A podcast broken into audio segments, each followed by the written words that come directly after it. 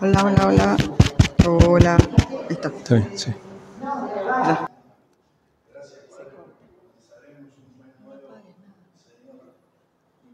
Pero no quiero ponérmelo acá, no quiero. Dámela dentro de la mochila.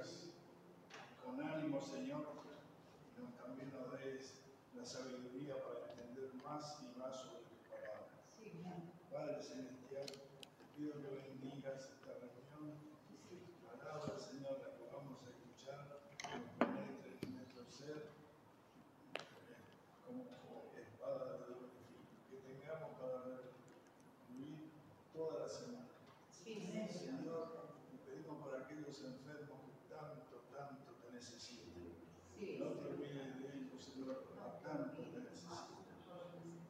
Bendícenos, Señor, en la vida de nuestros hogares. Bendice el alimento de hoy, de hoy en lo poco y en lo mucho. A ti la gloria, a ti la honra. Amén. Amén.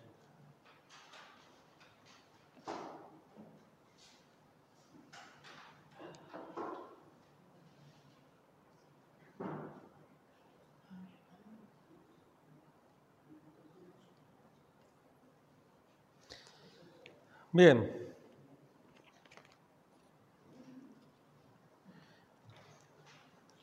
Ustedes saben que yo soy fanático de Marvel, ¿no?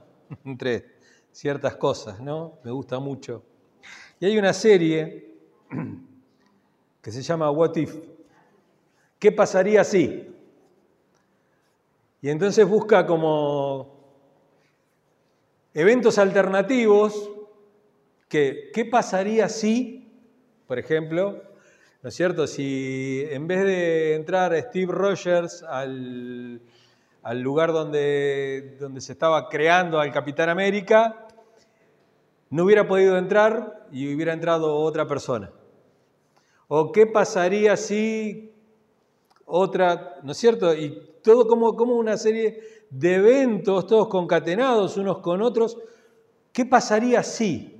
Y es así la, historia, ¿no? Son muchas historias. Y yo dije, ¿qué pasaría si?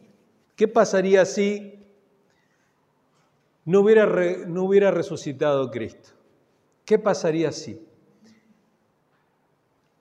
Y hay un texto que está en 1 Corintios 15 que nos habla de eso, que, en la cual Pablo se va a centrar en hablar de esto. Quiero que lo leamos. Vamos a leer solamente hasta el 8, pero yo voy a utilizar otros, otros pasajes un poquito más adelante. Yo voy a ver el, el 15.13, me voy a basar en el 15.20 y en el 15.57. Son tres versículos de la primera carta a los Corintios de Pablo. 15. 15. Y ahora vamos a leer del 1 al 8. Dice, ahora hermanos, quiero recordarles el Evangelio que les prediqué, el mismo que recibieron y en el cual se mantienen firmes. Mediante este Evangelio son salvos si se aferran a la, a la palabra que les prediqué. De otro modo habían creído en vano, porque ante todo les transmití a ustedes lo que yo mismo recibí, que Cristo murió por nuestros pecados según las Escrituras, que fue sepultado por nuestros pecados, que fue sepultado, que resucitó al tercer día según las Escrituras, y que se apareció a Cefas y luego a los doce. Después se apareció a más de 500 hermanos a la vez, la mayoría de los cuales vive todavía, aunque algunos han muerto. Luego se apareció a Jacobo, más tarde a todos los apóstoles y por último, como a uno, eh, como a uno nacido fuera de tiempo, se me apareció también a mí. ¿Eh? Y Pablo, Pablo va a decir eso. No entiendo nada. No. Eh, hay una respuesta ¿no? respecto a la vida, a la muerte, a la eternidad, y esa es la pregunta, ¿no? ¿Ha resucitado Cristo? ¿Ha resucitado Cristo? Es la pregunta de los fariseos. Dice Juan capítulo 2, verso 18. Entonces los judíos reaccionaron preguntándole, ¿qué señal puedes mostrarnos para actuar de esta manera? Y Jesús le va a responder en el versículo 19, destruyan este templo, respondió Jesús, y lo levantaré de nuevo en tres días. Si hay un pasaje más grande sobre la resurrección de Cristo, en donde se explica el Evangelio, donde se explica eh, todo, todo, lo que tiene, todo lo que realmente le da poder al Evangelio, todo lo que hace del Evangelio un mensaje poderoso, es este capítulo 15 y este, este pasaje de Pablo, porque Pablo está hablando a, una, a una iglesia que está en serios problemas, como creo que están siempre todas las iglesias, siempre están en, en una tensión, ¿no? Uno tiene que acostumbrarse a vivir en un mar de tensiones. ¿Eh? Había divisiones, cierto? Carnalidad, inmoralidad, confusión, y había cierta esperanza de victoria pero que no se podía ver reflejada en la iglesia, ¿por qué? Precisamente por estas cosas, porque había divisiones, carnalidad y moralidad, había un mensaje, eh, un mensaje dividido, ¿no? dicotómico, había una, una parte de la iglesia decía algo, otra parte decía otra cosa, unos decían que Cristo no había resucitado, otros que sí había resucitado, otros decían que ya había ocurrido la resurrección de los muertos, otros decían que no iba a ser. Entonces, había como muchas líneas de pensamiento adentro de la iglesia y Pablo tiene que escribir este capítulo 15 para decir, esta, esto es lo auténtico. Y fíjense cómo lo, dice, ¿no? Este, él dice, ahora hermanos, quiero recordarles el Evangelio que les prediqué, el que ustedes recibieron. Ustedes recibieron este Evangelio que yo les prediqué y en el cual se mantienen firmes. Pablo está siendo bueno con ellos, ¿no? Está siendo condescendiente. Y se mantienen firmes. Y que no, no, no, no es mentira. O sea, los que se mantienen firmes, se mantienen firmes por el Evangelio. El que no, no va de este, de este Evangelio, no se mantiene firme, no hay firmeza en esto. Y él dice, mediante este Evangelio son salvos si se aferran a la palabra que les prediqué. De otro modo habrían creído en vano. Y fíjense lo que dice Pablo, porque ante todo les transmití a ustedes lo que yo mismo recibí. Lo que yo recibí. Y recuerdan la palabra de la Santa Cena, ¿no? ¿Eh?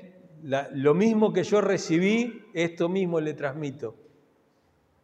Esto mismo es lo que les estoy transmitiendo. No es algo que a mí se me ocurrió, sino que es algo, y uno, y uno a veces cuando mira esto, cuando tiene esta, esta forma de mirar, de poder eh, ver el Evangelio, que recuerdo cuando me ordenaron pastor, cuando viene la parte de la imposición de manos, ¿no es cierto? Cuando vienen todos los pastores y te imponen las manos, eh, es algo muy especial. Me decía mi, tía, que no entendía nada del Evangelio, dice, ¿qué te estaban pasando un poder o algo? No, le digo, es algo sobre todo mucho más lindo que eso. Porque ese, ese, ese pase apostólico, ese pase de reconocerte pastor, me une con Pablo, me une con Pedro, me une con Juan, me une con los ancianos de la iglesia primitiva, me une con ellos que imponían las manos en aquellos que llevaban el mensaje y esos mismos le imponían manos a otros y le imponían manos a otros. Y así durante dos mil años se fue haciendo. Y el Evangelio es exactamente lo mismo. El Evangelio es algo que es predicado hace dos mil años. Unos nos predicamos a otros. Y hay un salmo, yo no recuerdo exactamente cuál es, el, salmo, pero dice, nosotros creemos en esto que nuestros padres nos contaron. ¿No es cierto? Es algo que viene de generación en generación. Ese es el Evangelio y ese es el Evangelio auténtico. ¿eh? Y Pablo construye, concluye, perdón, la, la, carta, la carta a los Corintios la va a concluir con este, versículo, con este capítulo 15, hablando sobre la verdad de la resurrección. Y quiero que veamos esos tres versículos, el 13, el 20 y el 57. Y que en algunas versiones de la Biblia empiezan con las palabras eh, más. ¿eh? Más por eso, más. Pero en, la versión que utilizamos nosotros es ¿por qué? Por lo general es ¿por qué? Y porque creímos en esto, podemos hacer lo otro. Es, la, es, la, la, consecuencia. Y porque predicamos este evangelio, ustedes son, salvos. ¿Y por qué? ¿Y por qué? ¿Y ese y por qué? O como dice acá en el versículo 12, ¿eh? ahora bien, ¿no? Si se predica que Cristo ha sido levantado de entre los muertos, ¿cómo dicen algunos de ustedes que no hay resurrección? Y ahí estaría el porqué implícito, ahí en el medio, no está en el texto, pero está implícito. ¿Eh? Dice él, si no hay resurrección, porque si no hay resurrección, si no hay resurrección, entonces ni siquiera Cristo ha resucitado. Y si Cristo no ha resucitado, nuestra predicación no sirve para nada, como tampoco la fe de ustedes. ¿Qué, expectativa aterrorizadora que sería, ¿no? De qué poca esperanza, qué poca esperanza, qué, qué esperanza vacía. Es una locura, es, es pensar simplemente, y bueno, me muero, vuelvo a la tierra. Como dice la chacarera, ¿no? Que mis huesos, piel y sal abonen mi suelo natal, y nada más. Y nada más si es eso. Entonces, ¿qué, qué, qué pasaría, no? ¿Qué pasaría si realmente la resurrección no hubiera tenido lugar? ¿Qué pasaría si en la historia? ¿Qué pasaría si en, los qué pasaría si en la historia, ¿no? La historia, por ejemplo, ¿qué pasaría si Cristóbal Colón no hubiese descubierto América? ¿Qué hubiese pasado si Martín Lutero no se hubiera atrevido a ir a clavar las 95 tesis frente a Wittenberg? ¿Qué hubiera pasado si? Si eso no hubiera ocurrido. Porque uno a veces, y hablo más de Lutero porque de Colón podríamos decir, bueno, hubieran sido los vikingos, hubieran sido los portugueses, hubiera sido otro los que hubieran descubierto esto. Eh, no descubrieron nada, esto ya estaba acá, ¿no? Se, se, enteraron de que existía una tierra mucho más linda que Europa. Eh, pero digo, hablando de Lutero, ¿no? ¿Qué hubiese pasado si Lutero no se atrevía a hacer eso?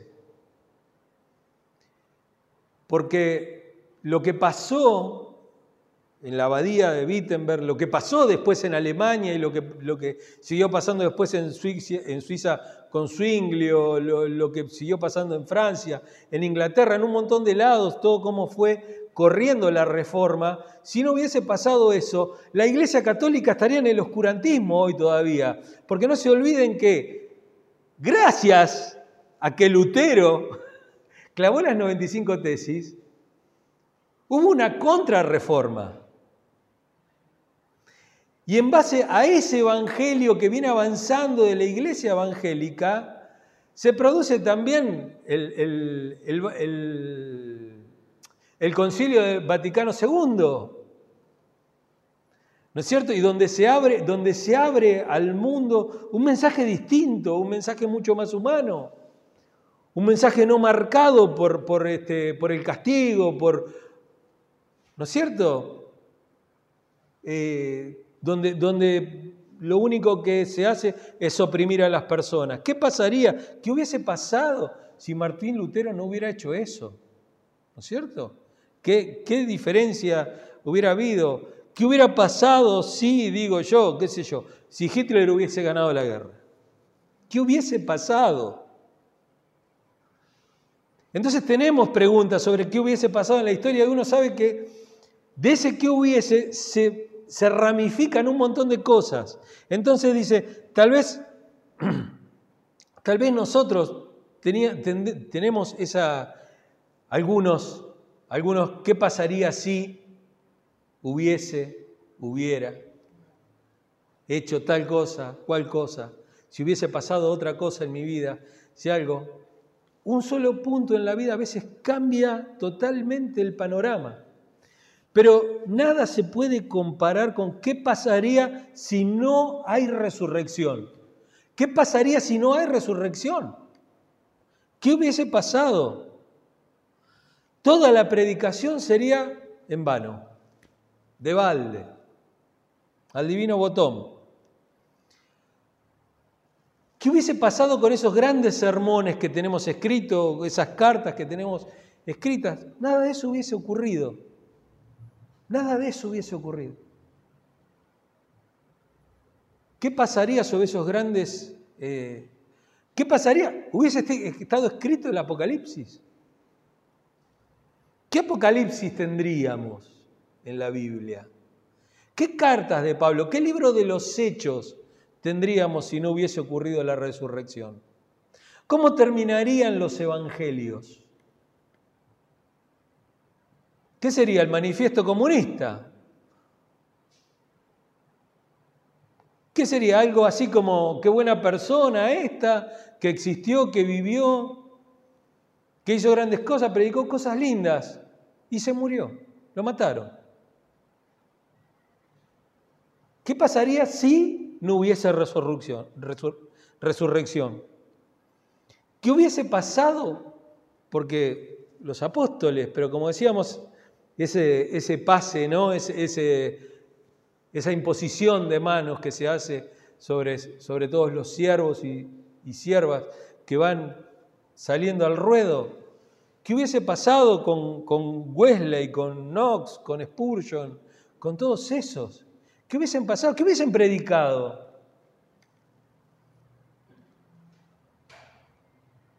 ¿Cuántos evangelios habría Si uno mira, por ejemplo, el comunismo, ¿no? Uno mira a Marx y mira también cómo, eh, cómo fue interpretado Marx por, por Lenin, por Stalin. ¿No es cierto? Por cada uno de ellos, cómo fue interpretado. Y fue interpretado de una manera y así nace ese comunismo ruso. Pero 40, 50 años después tenemos un alguien que reescribe todo eso que es Mao Zedong. ¿No es cierto? En China dice, "No, esperen, estaban equivocados estos, tiene que ser de esta manera." Y aparece la revolución cultural. ¿No es cierto? Todas esas cosas aparecen. ¿Por qué? Porque es la idea de un hombre muerto. De Marx, de Engels, estaban todos muertos. Ya está, o sea, quedó en eso, quedó en una idea solamente. ¿En qué era? Una idea. Pero ¿qué pasa? ¿Qué pasa con Cristo, digo?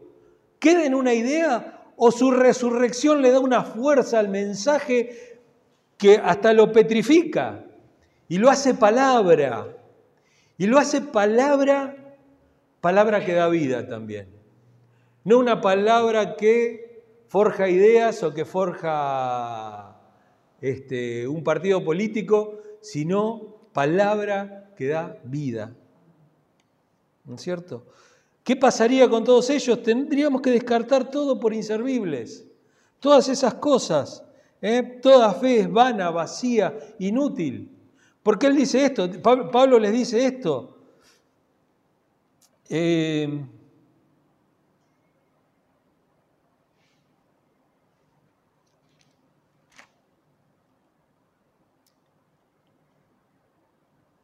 en el versículo 13. Dice, si no hay resurrección, entonces ni siquiera Cristo ha resucitado. Y si Cristo no ha resucitado, nuestra predicación no sirve para nada y su fe tampoco.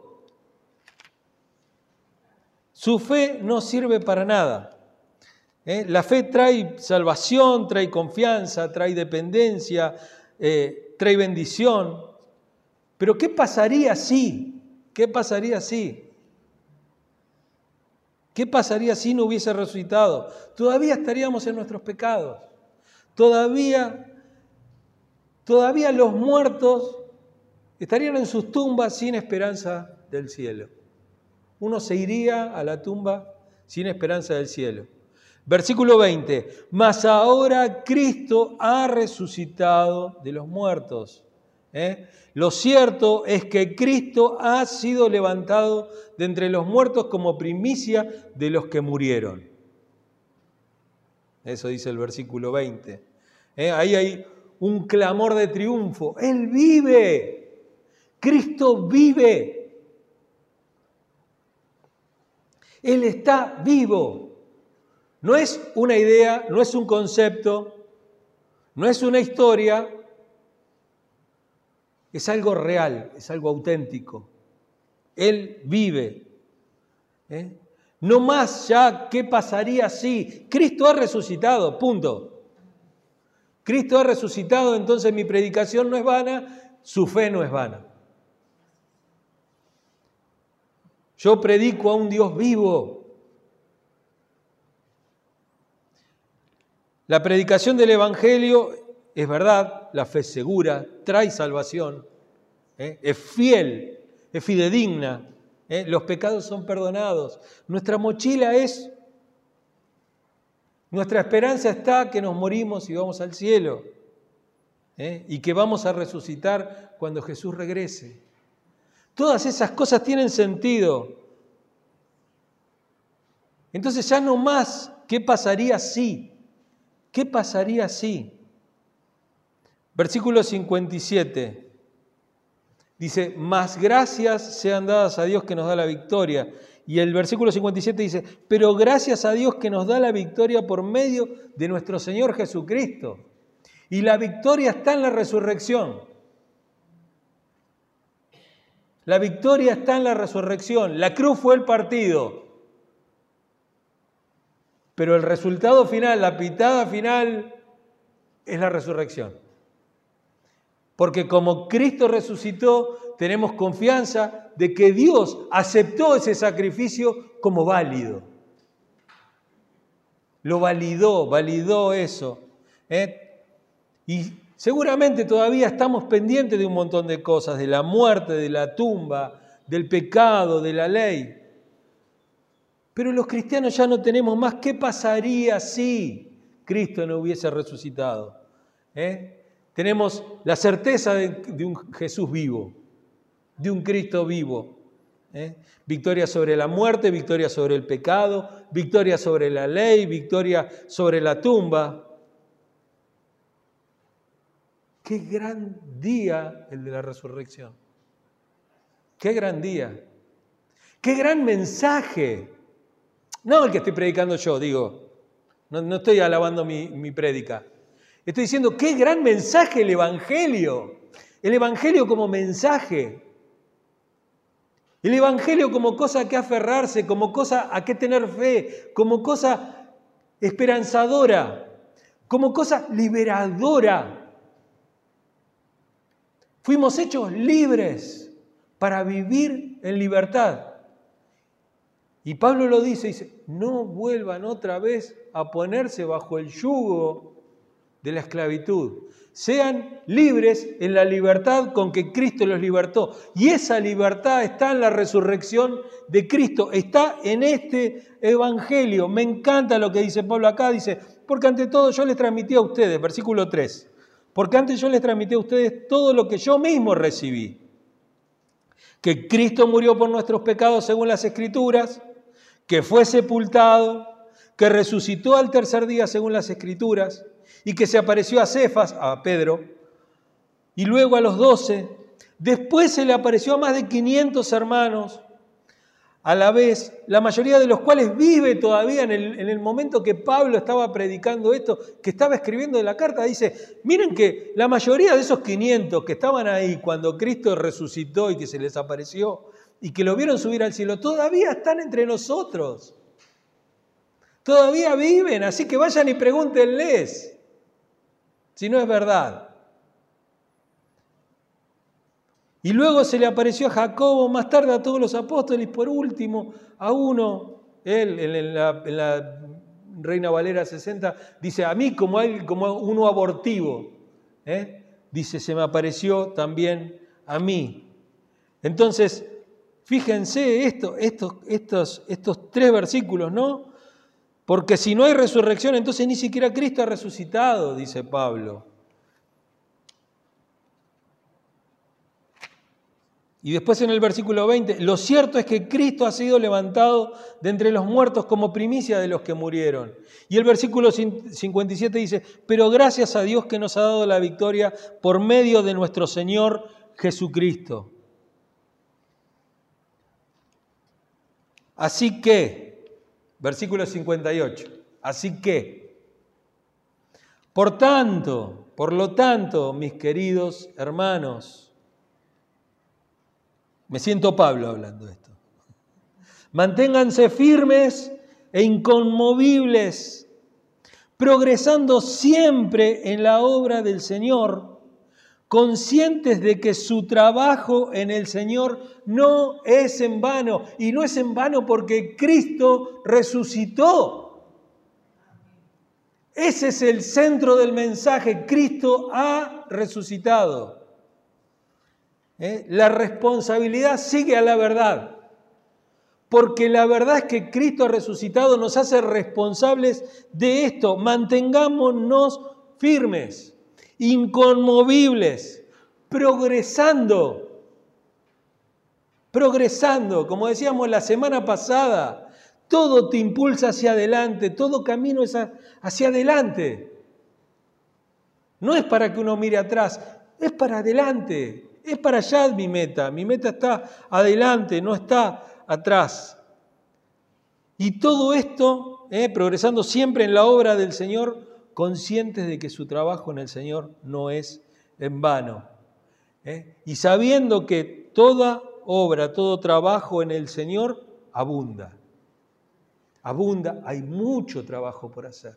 Mucho trabajo por hacer. Hablábamos, no me acuerdo si la semana pasada estábamos hablando de esto, de cuánto dinero pone desde el principio, ¿no? Desde esa resurrección que no querían. No, no. Eh, al soldado romano ya se le pagó para que diga que habían venido los apóstoles y le habían robado el cuerpo. Y desde ese día siempre se ha puesto dinero y dinero y dinero y dinero y dinero y, no es solamente dinero, sino que se ha puesto el cuerpo y se ha puesto para decir, esto no es verdad, esto es una mentira. ¿Y cómo nosotros no vamos a poner el cuerpo? ¿Cómo nosotros no vamos a predicar eso? ¿Eh? Actuemos según la verdad positiva, que es Él resucitó. Dejemos atrás, ¿qué pasaría si? ¿Qué pasaría si?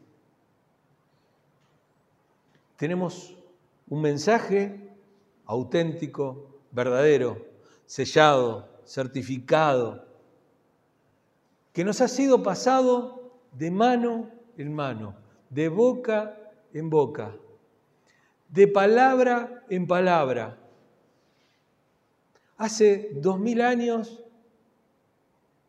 se empezó a escribir, ya van a ser casi dos mil años, que se empezó a escribir el Nuevo Testamento. En el año treinta y pico ya estaríamos, pero como Cristo nació en el menos seis, ustedes saben que nació en el 6 antes de Cristo, más o menos, que era donde estaba Herodes todavía vivo. Así que ya estamos a casi mil, dos mil años que se empezaron a escribir las primeras cositas. A lo mejor el documento Q, ¿no? La fuente Q. A lo mejor los primeros, los primeros escritos, las primeras historias sobre Jesús. Y después se escribieron, las se escribieron los evangelios, las cartas, el Apocalipsis, y se fue escribiendo, y eso fue traspasándose a los padres de la iglesia, aquellos padres de la iglesia que eran discípulos de los discípulos de Jesús. Y después a la iglesia, a la iglesia que siguió, y después la iglesia católica durante muchos años, en muchos monasterios, en muchos lugares, vemos ahí el, nombre de la rosa, este, la película o el libro de Humberto Eco y todo, cómo los monjes se encargaban de escribir y copiar los libros, cómo se copiaban los pergaminos, y luego vino Gutenberg con la imprenta y cómo de, esa manera la, Biblia empezó a tomar cada vez más, más, este, más lugar en la vida de las personas, porque antes tenía lugar en el púlpito solamente, se, se hablaba solamente en latín, en una, en una lengua antigua que nadie entendía, entonces la gente, no sé, por osmosis recibía el Evangelio por, la gracia de Dios, porque Dios va a utilizar cualquier cosa. Si yo hable en, jeringoso, va a ser que alguno lo entienda. Pero cómo a partir de ese momento la Biblia fue tomando ese lugar en la vida de cada una de las personas hasta llegar a este momento en el cual una Biblia está al alcance de toda mano, de toda, de toda mano. Y podemos decir, este mensaje está certificado, sellado, porque está unido por medio de tantos testigos. ¿no? Como dice Pablo, tenemos esta gran nube de testigos alrededor nuestro que nos certifican que la resurrección ha ocurrido y que lo fueron llevando a través de la palabra de Dios día por día, vez tras vez. Y así nos ha llegado hasta hoy. Este es el mensaje. Este es el mensaje que da vida. Este es el mensaje de salvación. Este es el mensaje que cambia vidas. Estas cositas tan que parecen tan fácil, ¿no? Que Cristo murió por nuestros pecados, según las Escrituras, que fue sepultado, que resucitó al tercer día y que se apareció a todas las personas, a muchos de los cuales cuando esto estaba siendo escrito, todavía estaban vivos. ¿Qué mayor certificación tenemos? Si hoy, después de tantos años, no sabemos siquiera si Homero existió. ¿Cuántos hay que no sabemos siquiera si, si han existido en la historia? Pero Cristo no solamente existió, existe y está vivo porque resucitó. Amén.